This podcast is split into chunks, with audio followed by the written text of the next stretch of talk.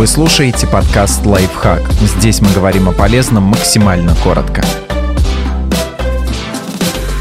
Как проверить статус самозанятого, чтобы не попасть на штраф? Сделать это можно двумя способами.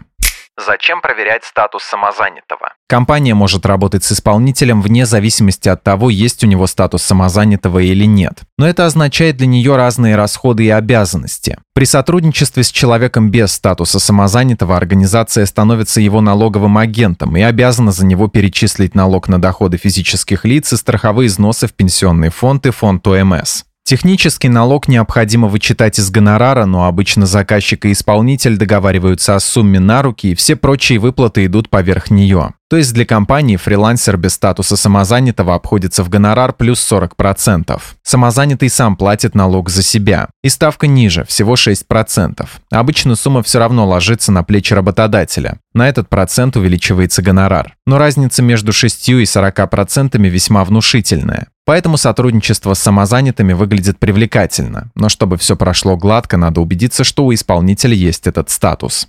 Как проверить статус самозанятого? Первый вариант. Попросите у исполнителя справку о постановке на учет в качестве самозанятого. Этим вы совсем не обяжете его, потому что бегать и собирать документы не нужно. Справка оформляется в приложении «Мой налог» буквально в пару кликов и совершенно бесплатно. А вы благодаря бумаге сможете убедиться, что самозанятый действительно имеет такой статус на дату выдачи справки. Второй вариант – воспользоваться сервисом налоговой. На сайте ФНС есть специальный сервис, с помощью которого можно проверить статус человека. Для этого нужно знать только его ИНН.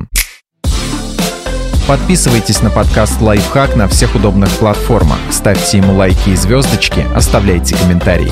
Услышимся!